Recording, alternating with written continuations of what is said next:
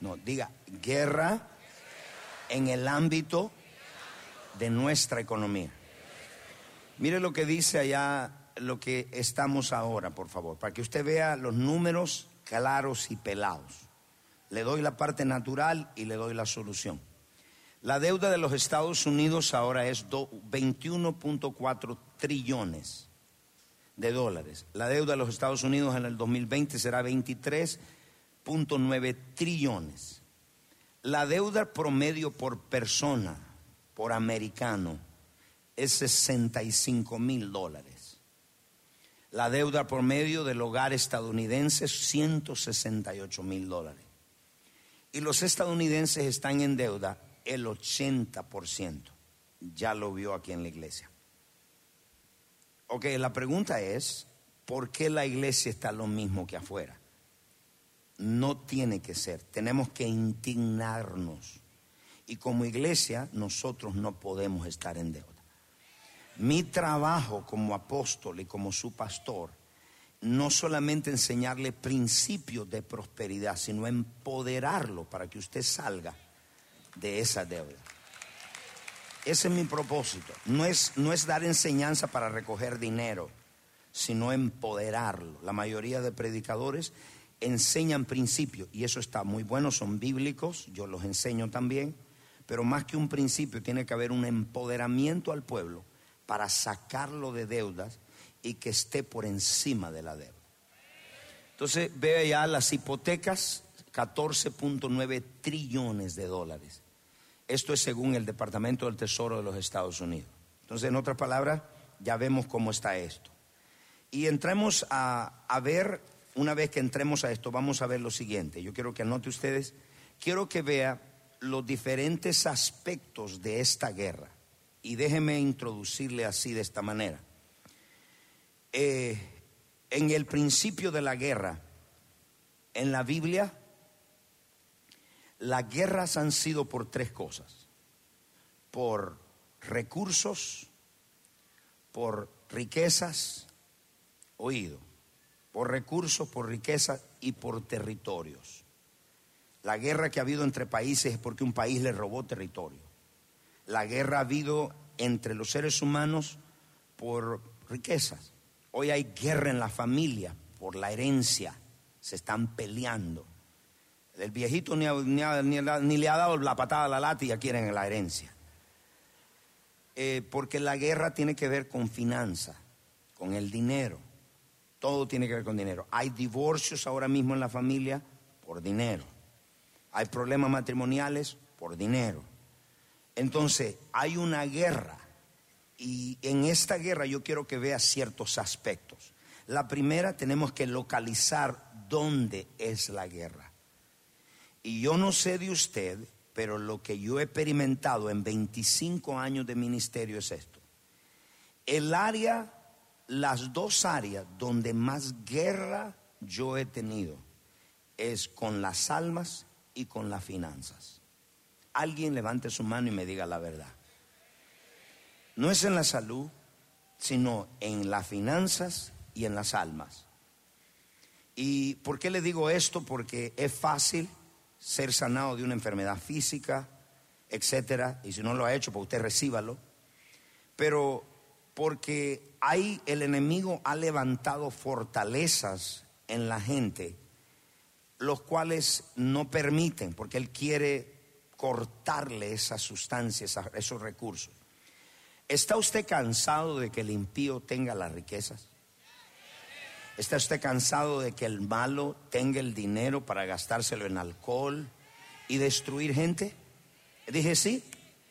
Entonces, cuando entramos en todo esto, quiero que vean lo siguiente.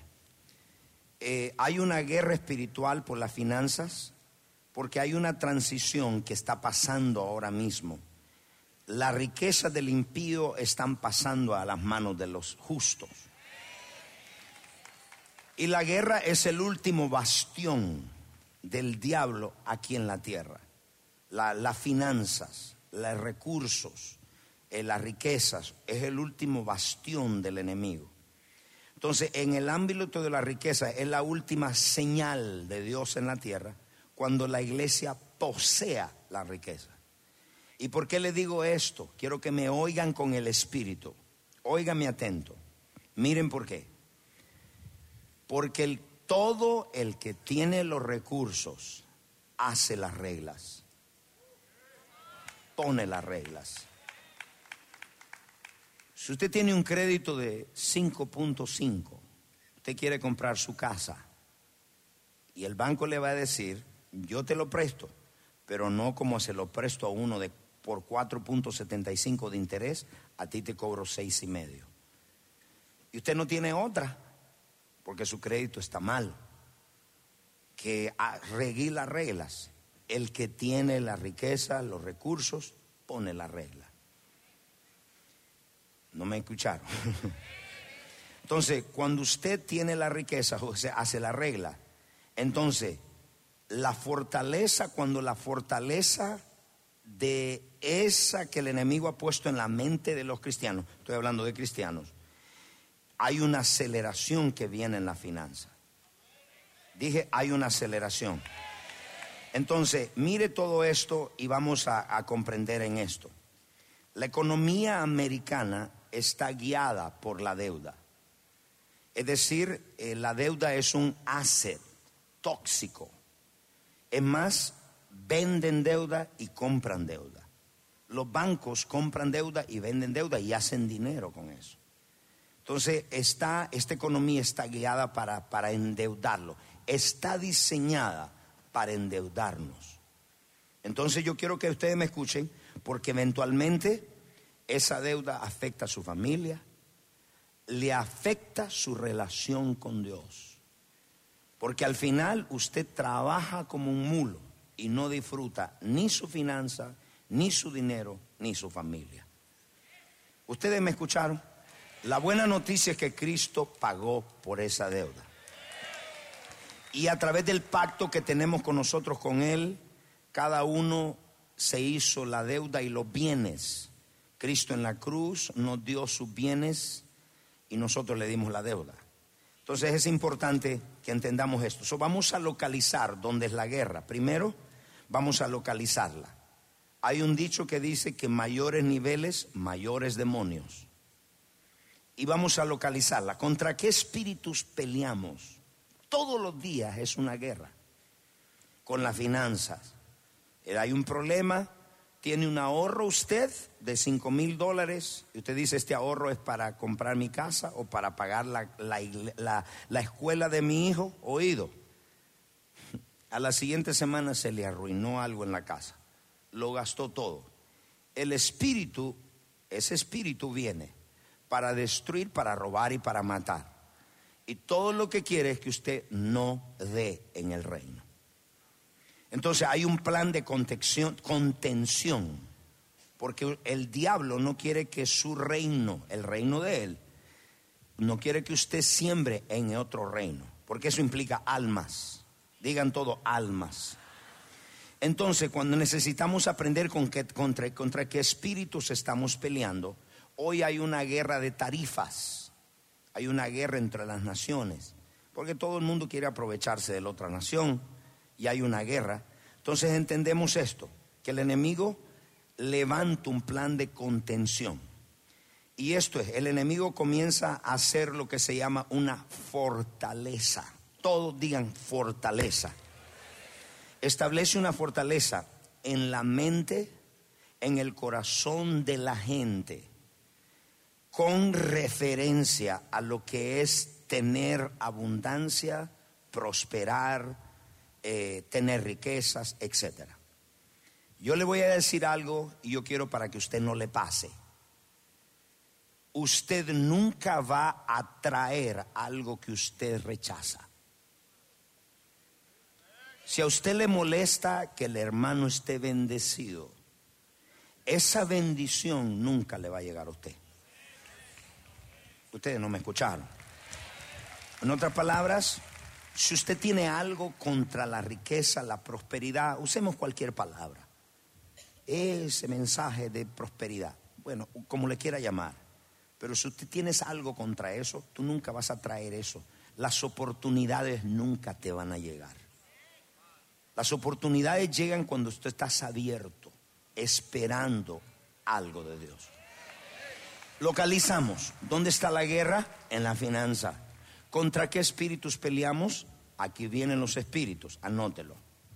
Primero, el espíritu de deuda, el espíritu del anticristo, el espíritu de religión, el espíritu de pobreza y el espíritu de mamón. Estos son los espíritus que nosotros estamos peleando. Y estos espíritus forman en la gente, forman en la gente este, estas paradigmas, fortalezas mentales acerca del tener, acerca del tener. Y mire, quiero que ustedes me escuchen atentamente porque lo que les voy a decir es muy poderoso.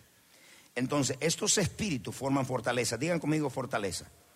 Una fortaleza mental, emocional, es donde el enemigo trabaja. Y mire, quiero que sepa esto. Ningún reino, ninguna empresa, ningún ministerio puede prosperar o, tener cosas si primero no tiene una fortaleza. Y la razón que le digo esto es que cada reino es legítimo cuando se establece una fortaleza. Entonces el enemigo levanta una fortaleza en el área de las finanzas. ¿Y esta razón para qué es? porque Él quiere contenerlo, la contención. No quiere que usted siembre. Mire esto. Si nosotros hubiésemos financiado este edificio, todavía estuviéramos pagando 75 mil dólares solo de intereses. No me entendieron. 75 mil dólares estuviéramos pagando de intereses. Todos esos intereses que no hemos pagado, lo hemos invertido en almas. Todos los intereses que usted está pagando ahora en la tarjeta de crédito, usted se lo hubiera sembrado al reino de Dios. Pero el diablo no le va a decir eso. Entonces yo le quiero mostrar algo muy poderoso. Hasta que usted no vea un espíritu detrás de la deuda, detrás de la pobreza, oído, usted nunca va a poder ser libre. Si usted está pensando que está lidiando, estoy lidiando con bancos, todo esos bancos está bien, pero detrás hay un espíritu que está haciéndole una guerra a usted, haciéndole la vida cuadritos para que su negocio cierre, cuadritos para que la iglesia se, se ahogue financieramente. Entonces tenemos que saber que estamos en una guerra y la guerra es en la finanza. En las familias, muchos matrimonios ahora están divorciados por las finanzas. En todas áreas donde usted quiera que vaya. ¿Estamos acá en la iglesia?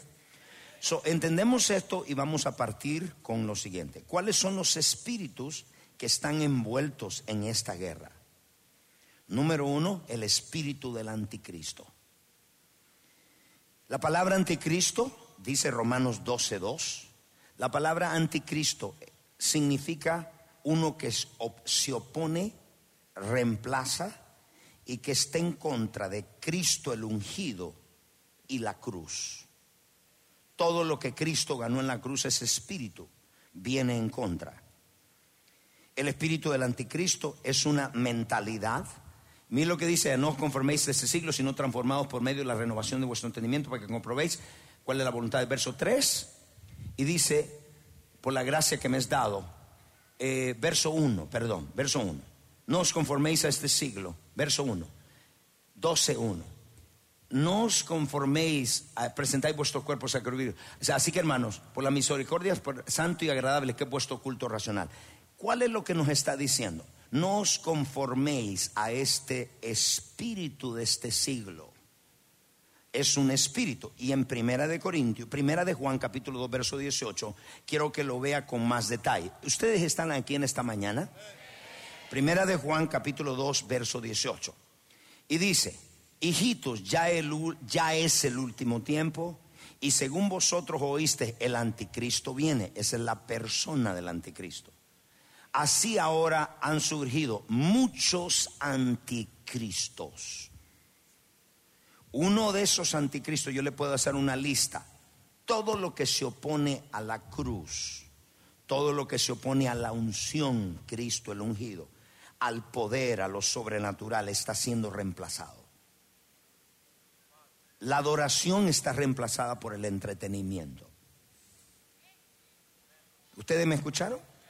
La liberación está reemplazada por la psicología, porque eso es lo que el espíritu reemplaza, se opone, va en contra el espíritu del anticristo. Y si puedo seguir más, si puedo seguir hablando, la razón reemplazó la fe. Usted tiene que ahora entenderlo para hacer algo. Entonces, ese espíritu hay una influencia en la gente, reemplaza, quita, etc. Entonces, ese espíritu del anticristo es un espíritu, una mentalidad, un gobierno, una persona.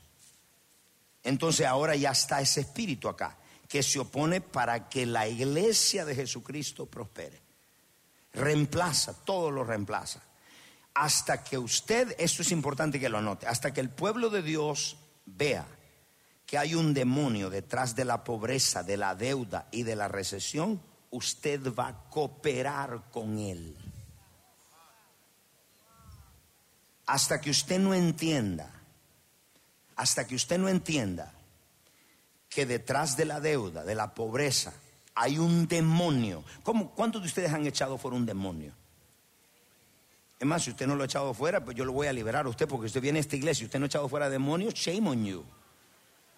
Usted tiene que, si viene a esta iglesia, usted tiene que saber echar fuera demonios. Y si no, eh, demonícese usted y sáquese usted solo, libérese. Pero comience con algo. ¿Cuántos de ustedes han echado fuera un demonio? Ok, cuando echa fuera un demonio, usted no lo trata como algo nice. Usted se indigna. Cuando usted vea la pobreza, indígnese. No me entendieron ustedes. Entonces, hasta que usted no vea un demonio detrás de la pobreza, de la deuda, de la recesión, usted va a cooperar. Mire cómo va a cooperar. Usted necesita un carro y va a un dealer a buscar carro. Y ahí te dicen, aquí te tengo el del año sin down payment. Dios te lo mandó. Y te clavan con los intereses. No te lo cobran en el down payment, pero después te lo cobran en los intereses. Y tú dices, Dios me lo mandó. Cinco años de deuda. Ese carro al salir ya se devaluó 15 mil dólares. Entonces cooperaste con la deuda. Pastor, pero era Dios que me mandó el carro. Hay otras formas. Dios va a ser una manera, pero nosotros cooperamos. Si usted no sabe, no tiene dominio propio sobre sus tarjetas, agárrelas y córtelas y tírelas al sacón de la basura. Las hermanitas que les gusta el shopping. No, no voy a ir ahí porque no lo... ¿Cuántos están acá en la iglesia? Entonces, si usted coopera con la deuda, si usted no vio un demonio, usted se va a endeudar y se va a endeudar, se va a endeudar y usted va a vivir para pagar deudas. Yo quiero evitarle eso. Ustedes están acá. El plan original de Dios fue que nosotros viviéramos desconectados o independientes del sistema del mundo. El mundo, su seguridad, el mundano normal, su seguridad está en sus ahorros. El cristiano, su seguridad está en Dios. Oído y sudar. Sí, porque aplaudieron, pero el dar no lo aplaudieron. Usted es el resultado de lo que usted da. Dios me dijo uno de estos días. Hay uno de mis hijos espirituales que cumplió años. Yo dije, Señor, yo lo voy a honrar. Él siempre me ha honrado cuando cumplo años. Yo lo voy a honrar. Y el Señor me dijo, la razón que tú lo estás honrando es porque yo te puse que lo honraras. Porque me dijo, cuando viene el momento de aquellos que te honran, yo me voy a encargar de tocar los que también los honren a ellos. Usted parece que no quiere honra acá, van para acá. En otra palabra, y me dijo, aquellos que te deshonran, yo me voy a encargar de que en tu día no se acuerden. Y esto va con usted. ¿Cuántos tienen padres naturales acá? Usted honra a sus padres y le cuento que cuando venga el día suyo, Dios va a sacar gente de todos lados para que lo bendigan a usted. Y cuando venga el día, escúcheme, cuando venga el día suyo y usted no honra a nadie, nadie se acuerda de usted. Y usted dice, pero a mí no me quiere. Claro, porque eres un tacaño y no honras a nadie. Dios se encarga. El que honra, Dios se encarga de honrarlo. Si Dios tiene que sacar a alguien de allá de Cuba para honrarte, te lo va a traer. Díganle un aplauso, lo veo, las amenes bajaron.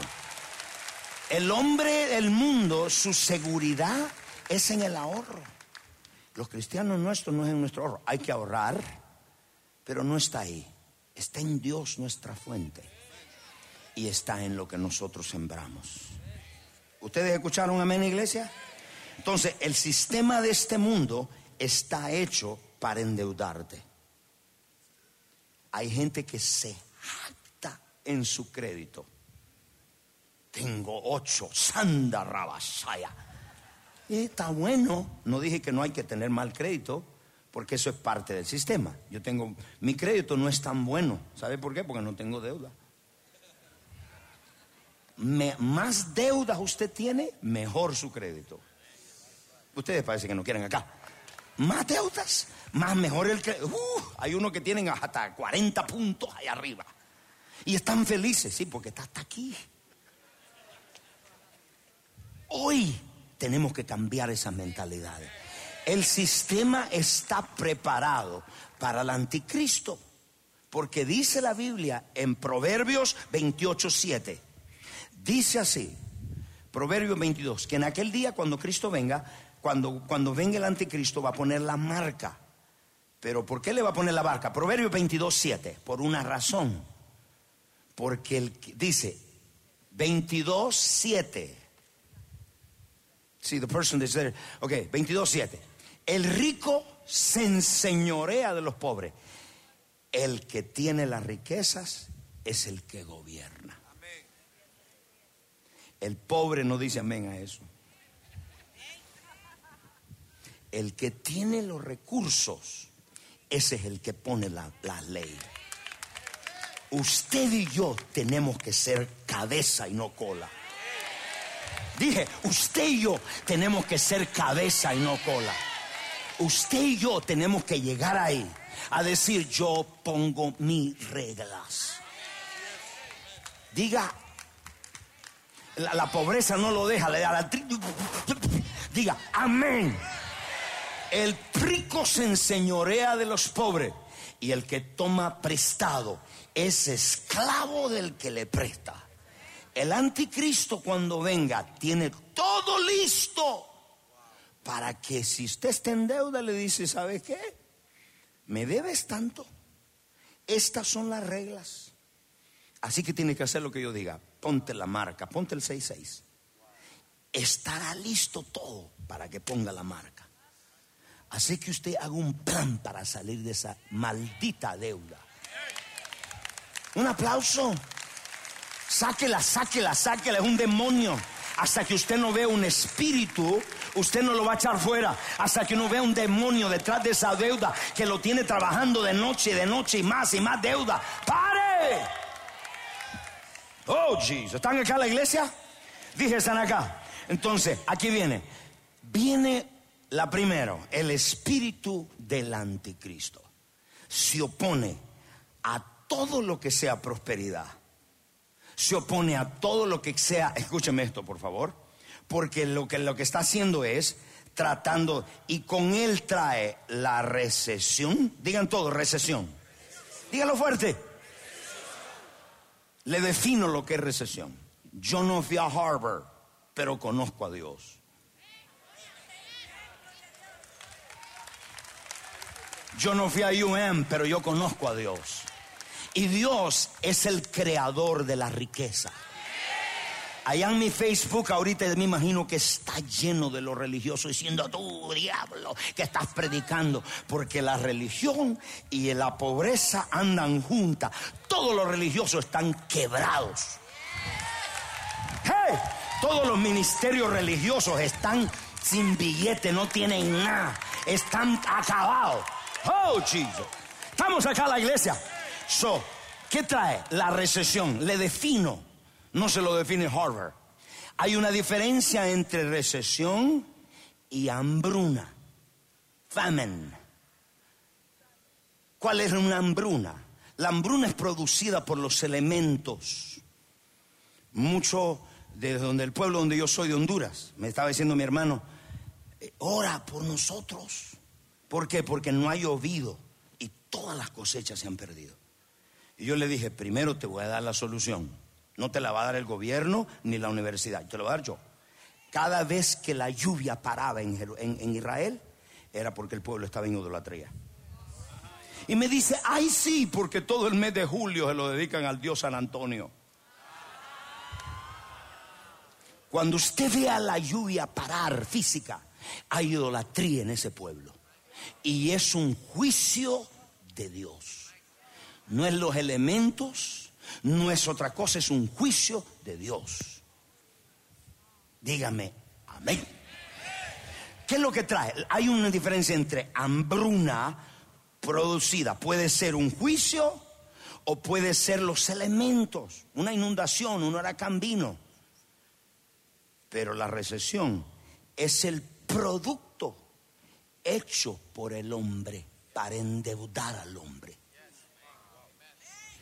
¿Dónde se fue el dinero que se perdió en el 2018?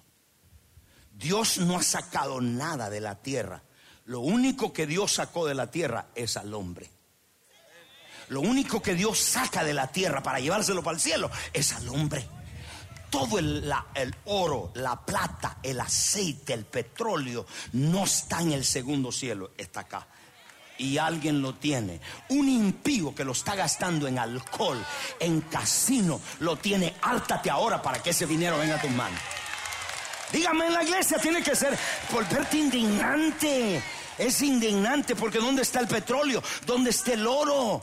¿Dónde está? Dios lo creó para eso en la recesión. Entonces la recesión es un invento del hombre para endeudar al hombre. No lo, no lo meta con hambruna. Eso es un juicio de Dios. ¿Y por qué le digo esto? Con el espíritu del anticristo viene esa recesión, viene la reposesión. Reposesión, a reposeer todo. Tres, viene la pobreza. ¿Y cuáles son las mentiras? Todo lo que trae ese espíritu del anticristo, que repone, que reemplaza todo lo que sea de, Cristo y lo que ganó en la cruz. Dice la Biblia, Él se hizo pobre para que nosotros seamos más pobres. No, pero usted indígnese y dígalo. Para que nosotros fuésemos, póngame ese verso allá, para que nosotros fuésemos enriquecidos. Otra vez dígalo. Diga, Él se hizo pobre, pero no con artritis. Diga, Cristo se hizo pobre para que yo fuese enriquecido. ¿No pusieron el verso? Otra vez, vamos, fuerte. Uno, dos, tres porque ya conocéis la gracia de nuestro Señor Jesucristo. Aquellos, aquellos religiosos que no quieren ese verso, usted no va a traer riqueza, usted no va a traer prosperidad, usted no va a traer hasta que usted lea ese verso, que por amor a vosotros, siendo pobre, siendo rico, para que vosotros con su pobreza fueses enriquecidos porque por vuestro amor a vosotros se hizo, se hizo, se hizo para que vosotros seáis más pobres, arruinados, que no paguen la cuenta, para que seamos enriquecidos en fe, en amor, en paz, en gozo, en salud, en abundancia. Alguien tome esa palabra. ¿Y dónde se lo meten los religiosos? No, no, no, no, pero ese es evangelio de prosperidad. Toca al que está al lado y dile, esto lo tomo ahora. Ok, mira esto, estás al verso. ¿Qué hay detrás? Mira, cómo el espíritu este del anticristo trabaja en la mente de la gente. Aquí entiendo. La primera, diciéndole a la gente, el exceso no es de Dios. La mediocridad es de Dios. Eso es lo que el espíritu es la mentira. Pueblo, y hay pueblo que se lo cree. Lo venga usted con un carrito bueno. Y dice, uy, ¿y eso de dónde lo sacó? Porque el exceso no le tan bloqueado. Tienen una fortaleza que es pecado. ¿Cuántos de ustedes han ido a unas vacaciones y se la gustaron y se la, la disfrutaron y gastaron y después se sintió mal? Voy a levantarla yo las dos manos acá. Yo me sentí mal y digo, Señor, ¿para qué gasté tanto? Y Dios me dijo, esa es la influencia del espíritu religioso. Disfruta lo que te doy. ¿Cuántos de ustedes ya no se van a sentir mal?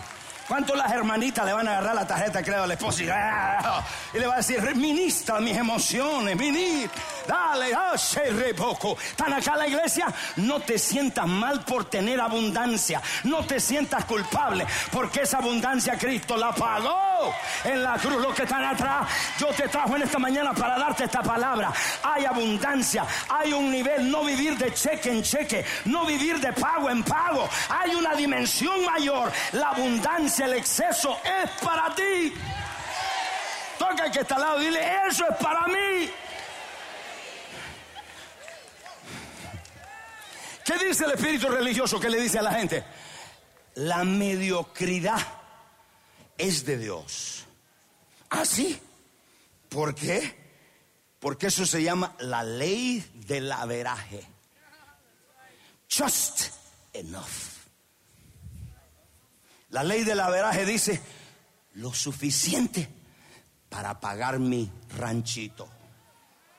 Lo suficiente para pagar la renta. Lo suficiente para pagar la electricidad. Lo suficiente.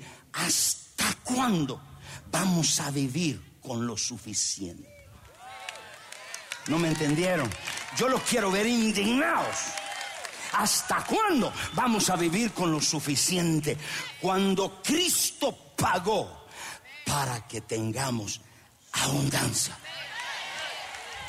Segunda de Corintios 9, 8, si usted no lo cree, diga conmigo, abundancia. Segunda de Corintios 9, 8, mire esto. ¿Qué le dice este espíritu?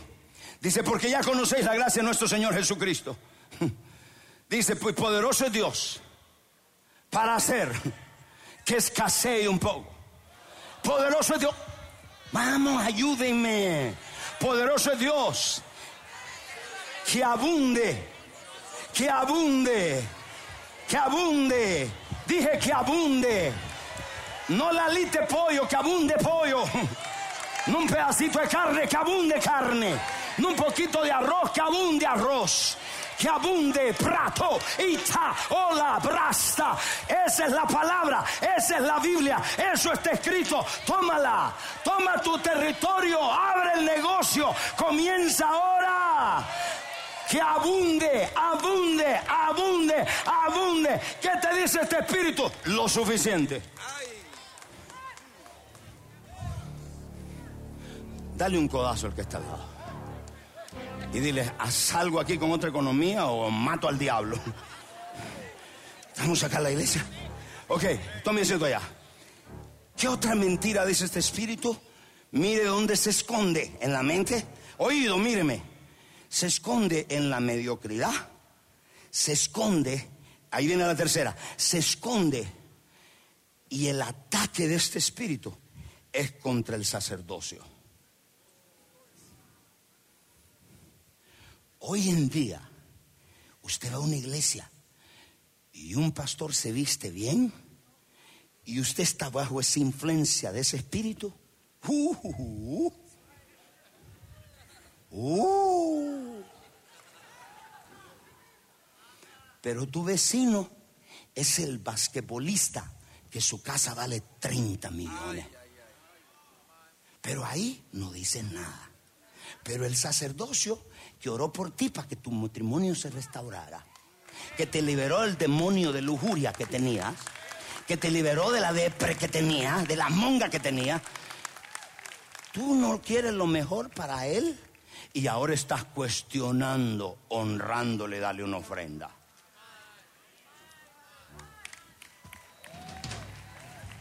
Estamos acá en la iglesia, digan algo.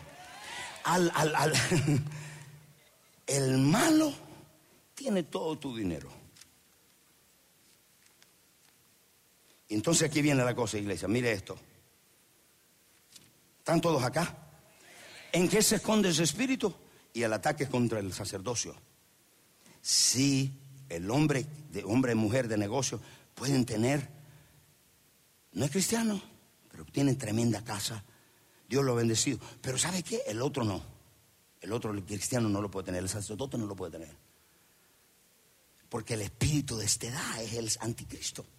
Este espíritu le roba la fe de la gente de dar. Le roba la fe. La gente quiere dar, pero este espíritu le dice, no, se lo van a robar. La gente da lo que es, lo que es seguro, pero no más allá y por encima. Entonces, el anticristo le miente a la gente y viene en contra de la fe de la gente. ¿Y qué es lo que le dice? la mediocridad es normal. Que yo sepa, conozco un Dios que no es mediocre. Yo dije, no, conozco un Dios que no es mediocre. Ok, le voy a decir, mire cómo lo pinta el, el espíritu religioso. El segundo, espíritu del anticristo, el espíritu de esta edad, influenciando los corazones y diciéndole, entre más mediocre sea, averaje, vive de cheque en cheque hasta que Cristo venga. Y Cristo dice, pero yo te di una herencia, yo pagué por ti. Yo no quiero que vivas de cheque en cheque, yo quiero que sean tus hijos bendecidos y prosperados. Le damos un aplauso, se van a, van a indignar. Dije, se van a indignar. Dos, el espíritu religioso. El segundo que tenemos esa guerra en la finanza es el espíritu religioso, porque el religioso y la pobreza van juntas. Y escúcheme esto, el espíritu religioso es la firma de Satanás para conformar al pueblo a la pobreza. Es la firma, el hallmark de Satanás para conformar un pueblo a la pobreza. Y esto lo trajo la Iglesia Católica, donde dijo, entre más pobre, más santo. Entonces, el relacionar a Dios con materialismo es pecado. El relacionar a un nombre de Dios con cosas buenas es pecado. Porque esa fue lo que trajo este espíritu, la religión, la pobreza, la unión. ¿Están acá la iglesia? Es el espíritu malo, más malo, que persigue las personas que prosperan abundantemente. Este espíritu religioso es bravo. Satanás no es dueño de nada. Lo único que él es dueño, dice la Biblia, no es nada ni es dueño. Dice que es el príncipe del aire. Del aire, en otra palabra, no hay, no hay nada que sea bueno. Él no es dueño, dueño del aire ni del aire, porque el aire es de Dios. ¿Qué le dice esto, iglesia? Que el propósito de este espíritu, ¿cuál es el propósito de este espíritu? Subyugar, esclavizar al pueblo, escuche, a la pobreza. Todo espíritu religioso, vaya a una iglesia religiosa, todo el mundo es pobre. Hay alguien que está próspero, sí, pero el pobre está sintiéndose tan mal.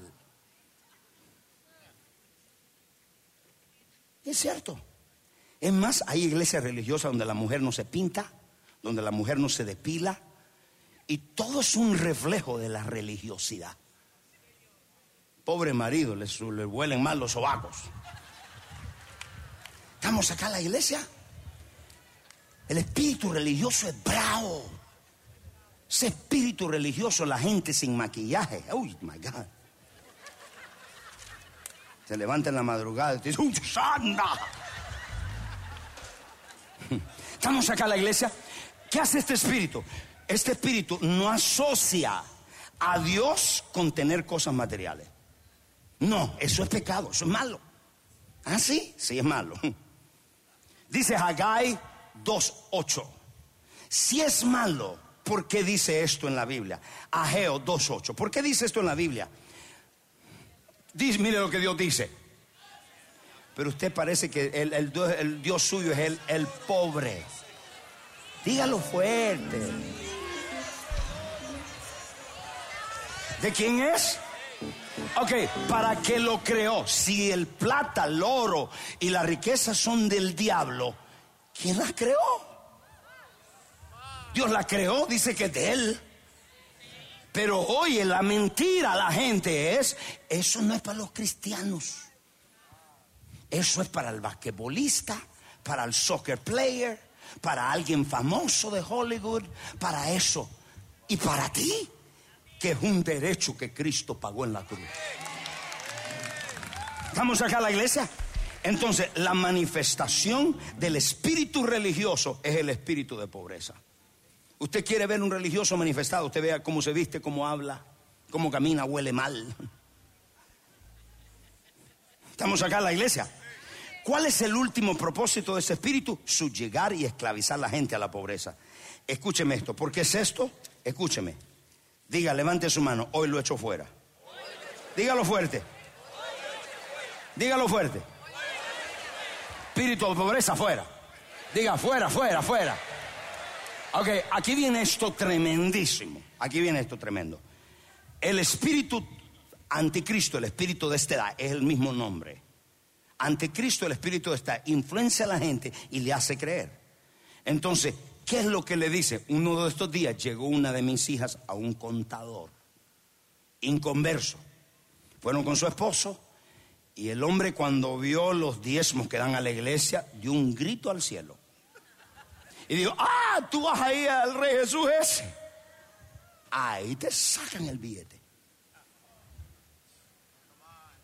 Ellos no entienden, Primera de Corintios 2.14, el hombre natural no entiende las cosas espirituales.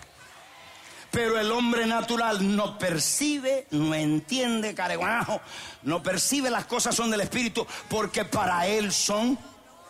Pero dígalo fuerte, locura. ¿Cómo se te ocurre dar 10 mil dólares para acá? ¿Cómo se te ocurre dar diezmos a una iglesia? Porque la pobreza está unida a la religiosidad. Y mis hijos le dijeron, dame el negocio para atrás, no, te, no me hagas mis incontaxes. Hay alguien que tiene que levantarse a defender la causa de Cristo le dijo, no te doy ningún negocio. Tú criticas a mi apóstol yo soy próspera. Le dijo, yo tengo dos casas porque ahí llegué sin casa y Dios me dio casa. Tengo un trabajo, tengo un negocio porque fui a esa casa y mi diezmo ha abierto la ventana de los cielos. Alguien tiene que indignarse. Alguien tiene que defender la casa y decir, yo creo que Dios es el Dios de la prosperidad. Que está lado y darle una patada a la pobreza. Uh, mire. Usted le dice, dice, porque para él son locuras, porque y no la pueden entender porque se han de discernir espiritualmente. Tú dile, yo hice un voto por mi caso de corte, yo paté y él te va a decir, tú estás loco. No entiende. La economía suya no, no es natural. La economía suya es sobrenatural. Cuando usted suma al fin del mes y usted ve todas las cuentas, usted dice, ¿cómo yo pagué eso? ¿Cómo me sobró? ¿Cómo fue todo eso? Porque es sobrenatural. Cuando no es sobrenatural significa que usted la está haciendo en sus fuerzas. Cuando es sobrenatural siempre va a estar acelerado. ¿Y cómo te va a entender este impío? Que a través del diezmo y la ofrenda tú que prosperas. No te entiendo. Y si, si tiene un espíritu religioso más todavía. Estamos acá en la iglesia. Soy el tercero, el espíritu de pobreza. Religión, anticristo, pobreza. Digan todo pobreza. Díganlo todo, por favor. Que la pobreza es un hábito. Es un hábito es una mentalidad, es un espíritu, es una cultura, es una fortaleza mental. La pobreza es la máxima expresión de la maldición. Cuatro, no voy a entrar más en ese espíritu. Cuatro, el espíritu de mamón. ¿Dónde está eso? En Lucas capítulo 16, verso 13 creo que es. Y dice, Cristo dijo, no pueden servir a dos señores ni a Mamón ni a Dios. Le voy a hablar aquí a los hombres de negocio. Dios dijo, cuando Dios te prospere, no se te olvide quién te prosperó. Porque hay muchos de ustedes que dejaron de congregarse, mandan sus ofrendas y sus diezmos, pero se quedan en casa. Y Dios tiene eso contra ti. Hiciste tu negocio, tu Dios. Y lo que haces tu Dios, Dios termina quitándotelo. Tú tienes que estar aquí en casa de Dios, pobre, sin dinero, con todo, porque la prosperidad te va a llegar. Pero no se te olvide, cuando Dios te prospere, venir a su casa a darle gloria a Dios. A gozarte con tus hermanos acá a la iglesia. No mandar el dinero por correo. Estamos acá a la iglesia. Ok, mire esto. Él les diga a todos, mamón. No, verso 13 dije que la persona que está allá no está haciendo el trabajo. 13, 16, 13. Mire, ganar amigos por medio de la riqueza. Dice, ningún siervo puede servir a dos señores porque aborrecerá el uno y amará al otro. O estimará el uno y menospreciará al otro. No podéis servir a Dios. Y otra traducción me la ponen allá, dice, y a mamón. ¿Quién es mamón? Todos griten, mamón. No, pero dígalo como mamón. Mamón es el Dios de esta riqueza. No es una mentalidad, es una persona. ¿Y cómo usted sabe, pastor, que una persona está bajo la influencia de Mamón? Oído. Toda persona que está influencia, bajo la influencia de Mamón, sus intenciones nunca son puras. Siempre quiere estafarte o sacarte algo. Estamos acá. la gente que está influencia bajo Mamón está buscando su beneficio y no el reino de Dios. Nunca confíes a alguien que está bajo la influencia de Mamón, porque son personas que siempre te van a traicionar. La motivación por qué buscan el dinero y la riqueza no es para bendecir a otros, sino para ellos mismos. Ese es Mamón. Anticristo, religión, pobreza, mamón. Repítalo. Diga, anticristo, fuerte. Dígalo fuerte, anticristo, religión, pobreza y mamón. Esa es la guerra con los espíritus todos los días. Ahora, déjeme hacer una pregunta. Si estos religiosos, los religiosos, atacan esto, significa que nuestro Dios no es El Shaddai. El Shaddai significa más que suficiente. Hágalo así. Pero dígalo así más, más. Ok, mire esto. Cuando vemos a nuestro Dios, vamos a describirlo. A ver si se ve no el Shaddai, sino el pobre. Vamos a describirlo. Cuando vemos, lo vamos a ver en la naturaleza, cuando vemos el águila, todo lo que Dios creó lo hizo para que hable de él.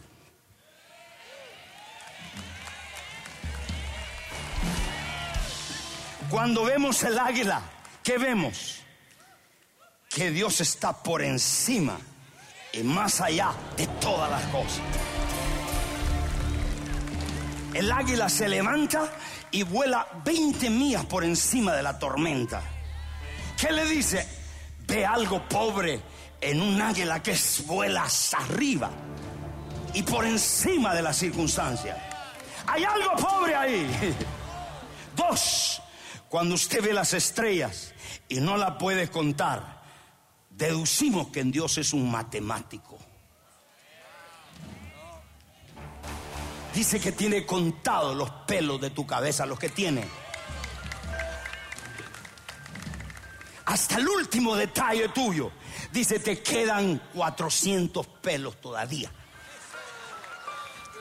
¿Qué nos dice? Que él es un matemático. Dice, mira las estrellas. mira, cuenta, aquí viene. Cuando vemos las estrellas, vemos que Dios es ilimitado. ¿Ves algo pobre? ¿Ves algo pobre en ese Dios? ¿Ves algo pobre? Ilimitado, ilimitado, infinito.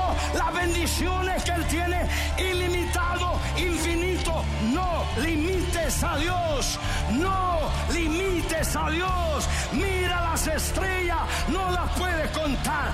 Así hará Dios contigo. Grita, así hará Dios conmigo. Así hará Dios contigo. Oh, levanta, qué grande nuestro Dios. Oh, qué grande. Qué grande a la adoración. Oh, Jesus. Cuando vemos la águila, ¿qué vemos?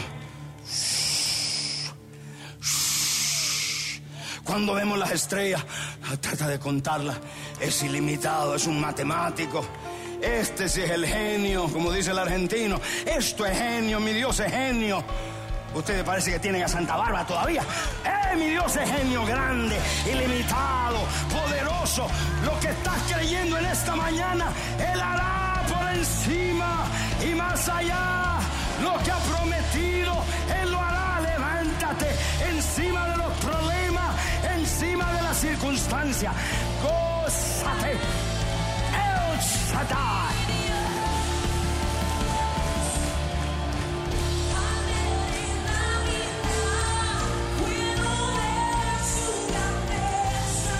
Oh, levanta la mano.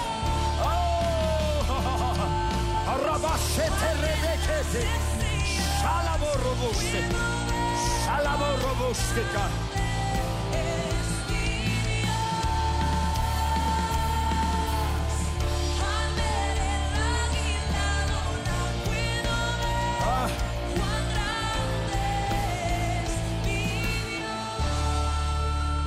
De pie. Y ahora yo quiero que se, se agarre esto. Ve la águila. Shh, por encima de la tormenta. Ve las estrellas, no la puede contar, es infinito. ¿Ves algo de pobreza ahí? Pero dime. Cuando ves el león, ¿qué ves el león? Que reina y que gobierna. When you see the lion, que feroz, que gobierna y que reina. ¿Ves algo pobre en el león? Ves diciendo el león, estoy ayunando para comerme aquí una gatica porque no me ha llegado la comida. El león levanta las pausas, agarra las patas y dice, esta cebra es para mí. Hay alguien que quiere tomar y decir, este contrato es, sé feroz, sé feroz, pelea, lucha, no te dejes por vencido. La iglesia, el Rey Jesús, tiene que llegar un momento que nadie tenga deuda. Pero tienes que levantarte como el feroz, como el águila. Nuestro Dios ve algo pobre en el león. ¿Qué en el león? Ay, pobre león, pastor. Yo veo uno en Venezuela muriéndose, sí, pero fue Venezuela. ¿Qué ves el león? Cuando ves el león, ¿cuál es la naturaleza del león? Que gobierna y reina. Vienen todos los animales alrededor de él y a atacar. Y el león solo dice, ah, ah. Todo el mundo sale corriendo. ¿Qué significa? Yo soy el que dueño de los caballitos acá. Yo soy el que corto el bacalao acá. Yo soy el dueño de la parca acá. Aquí nadie, este territorio, nadie me lo toca. Así tiene que levantarse el pueblo y decir, ahora voy por mi territorio. Si ya tienes uno, ve por el segundo, ve por el tercero. Mira, los pobres no dicen nada acá.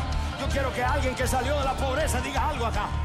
No importa tu circunstancia, no importa si su familia fue pobre, hay un Dios que es como el águila, hay un Dios que las estrellas, hay un Dios como el león, el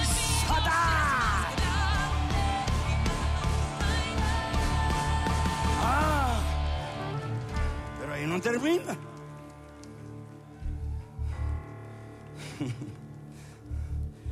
Cuando ves la pobreza, ¿dónde está Dios en la pobreza? Ustedes no dijeron amén porque creen que en la pobreza está Dios. Dios no está en la pobreza. Dice, yo estoy en las estrellas.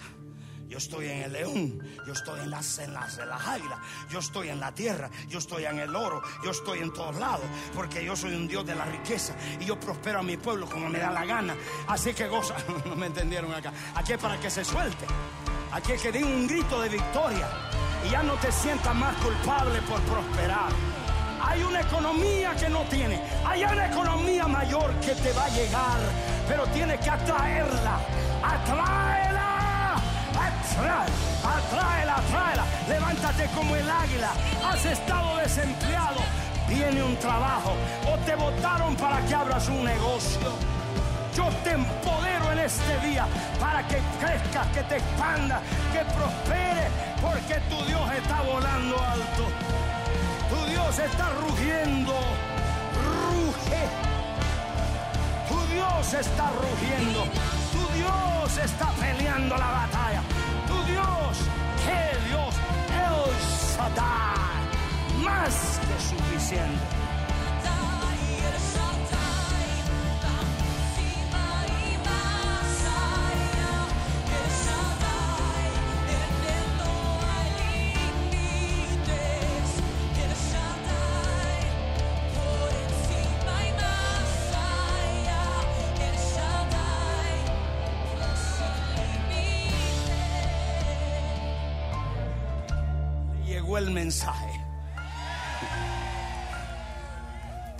Yo no sé si te llegó. Jamás vas a traer oportunidades si estás rechazando el exceso, la abundancia, el buen trabajo. Oye, ¿sabes qué es rico? Tener un matrimonio en paz. ¿Sabes qué es rico? Tener salud. ¿Sabes qué es rico? Poder disfrutar tus hijos porque no tienen cáncer. Pero el religioso eh, disfruta. Tu Dios no tiene nada pobre. Tu Dios tiene todo en exceso y en abundancia. Un aplauso a Jesucristo. El Señor me habló y me dijo, voy a cambiar la economía del Rey Jesús. Dijo, voy a cambiar esta economía. Me dijo, con esos mensajes que des el próximo domingo le voy a hablar con el poder para prosperar. El mismo poder que sana, el mismo poder que libera, es el mismo que prospera. Si te vas a un seminario de cómo prosperar, no te imparten nada, no te dan nada, te van a dar, te van a dar metodologías que trabajó para el que lo da. Pero yo te voy a dar el poder de Dios. Estamos acá en la iglesia. ¿Cuántos aquí no tienen casa? Salte de aquí pensando, Señor, tú no eres el pobretón tú eres el que me prospera y me vas a dar mi casa.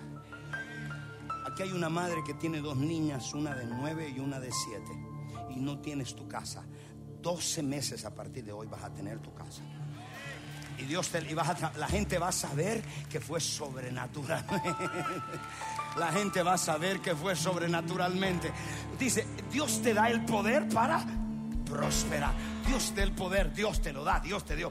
¿Qué, ¿Qué significa eso? Que la gente dice, tú dices, ¿cómo prosperaste? Tú le dices, mira, yo solo sé que fue Dios. ¿Cuántos saben que ese Dios el que lo mantenido, le ha provisto, le ha dado, le ha guardado, le va a cuidar? Ahora usted va a hacer un paso más. Lo voy a liberar, lo voy a empoderar y usted sale de aquí como hacia el diablo. Mira, ese espíritu de pobreza, si tu casa huele mal, búscate olores y ponla bonita porque ahí Dios no está la pobreza. Si te compras solo las alitas de pollo para el almuerzo, ahora búscate un pollo de esos, de chicken fry así grande y tráete. Pero que huela a tu casa a pobreza, no quiero que huela más a pobreza. Que cuando vaya a comer a tu casa y sonríe, quita la cara religiosa. O eh, cuando vaya a tu casa tú dices, en mi casa hay exceso, porque tengo un Dios del exceso. En tu casa, cuando vengas a la casa de Dios, te pones el mejor traje. Y alguien te dice, ¿y ese traje cuánto te costó? Y dile, aquí, ¿qué te importa? A mí Dios me prosperó y aquí que te importa. Dile a que está al lado, disfruto, me abrazo, cita, orre los que están atrás. Disfrute, su casa no puede oler a pobreza, su casa tiene que oler. Cristo Jesús llevó nuestra pobreza. No viva abajo de la herencia que Él te dio. No viva más abajo, viva la herencia que Él le dio. Apóstol, pero todos los cristianos tenemos que ser ricos. Yo no dije eso. Cristo proveyó para todos. ¿Quiere que le diga algo más? Mire, estoy terminando y con esto termino. ¿Quiere que le diga algo más? Usted sabía que se hizo un, un estudio de la riqueza del mundo y se llegó a la conclusión, eso fue hace tres años, que si todos los, hay siete billones de habitantes, que si se repartiera esa riqueza en los siete billones y la riqueza que existe, oído, le tocaría 10 millones de personas por ciudadano. Dile que 10, 10 millones de dólares. 10 millones.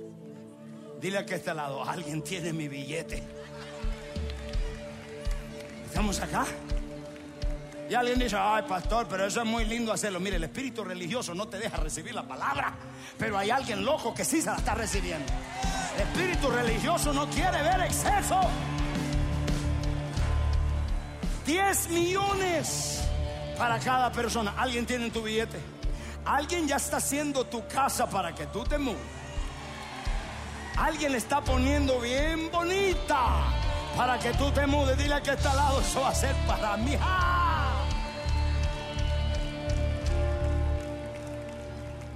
¿Quiere más? Dije, quiere más. Lo voy a empoderar. Lo voy a liberar. Levante sus manos. Esa serpiente, si está en su casa, que no huela pobreza. Cuando venga a la casa, vístase como el rey. Cuando venga a la casa de Dios, cuando vaya a la cena, vaya con su esposo y su esposa, diga, ay, pero tengo un vestido ahí, pero la gente que va a decir, dile al diablo ese, mira, religioso, yo me voy a poner el mejor vestido para ir a la cena con mi mujer ahora. Me voy a, porque tengo que hablar de lo que el rey es.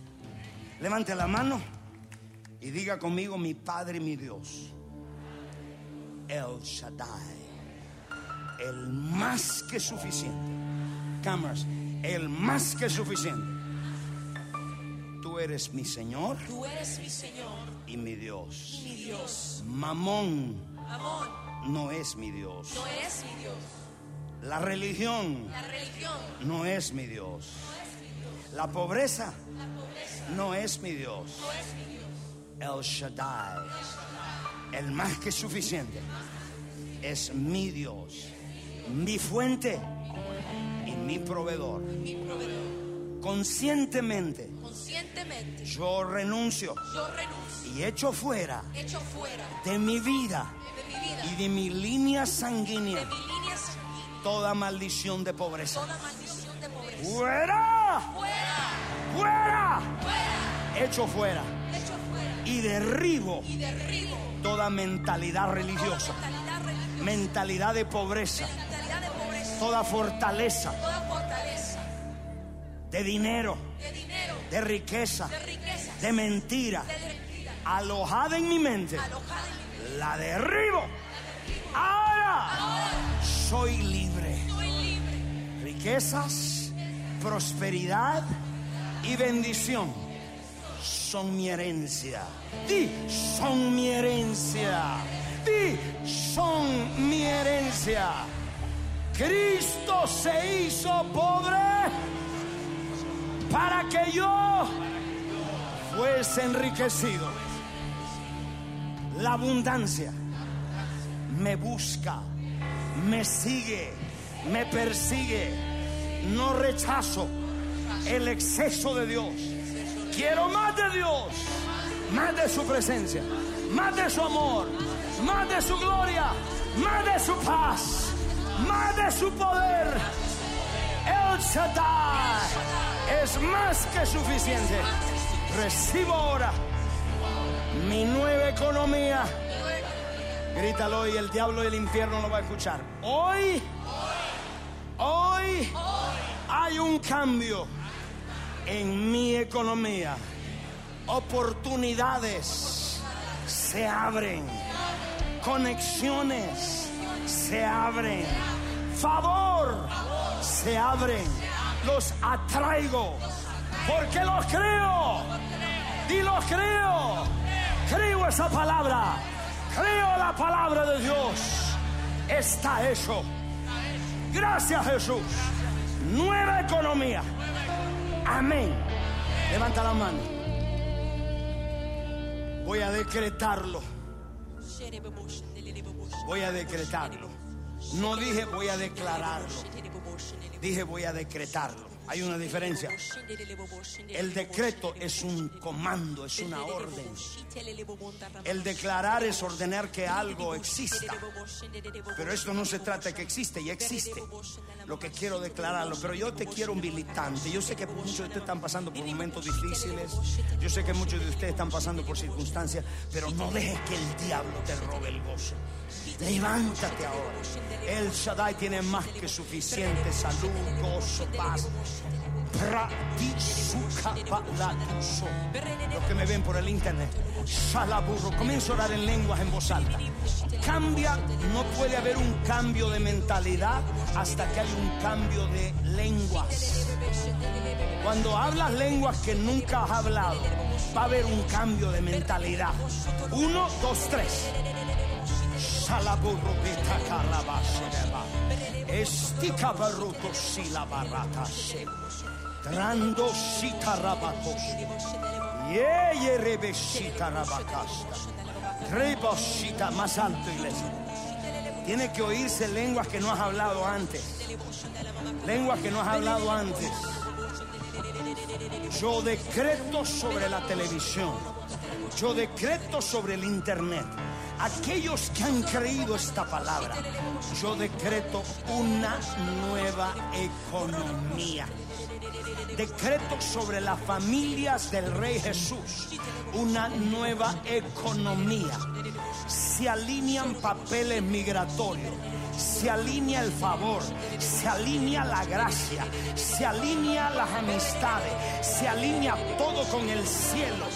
Decreto como está en el cielo una nueva economía para el Rey Jesús y la familia del Rey Jesús.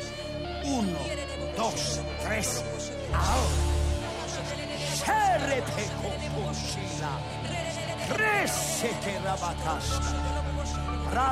Cobrejaste cabruto. Tomo absoluta autoridad sobre todo espíritu de pobreza, todo, todo espíritu religioso, sobre todo espíritu de pobreza, de religión del anticristo, que tiene fortalezas en la mente de este pueblo. Y a la cuenta de tres yo lo echo fuera. Uno, dos, tres, fuera. Fuera.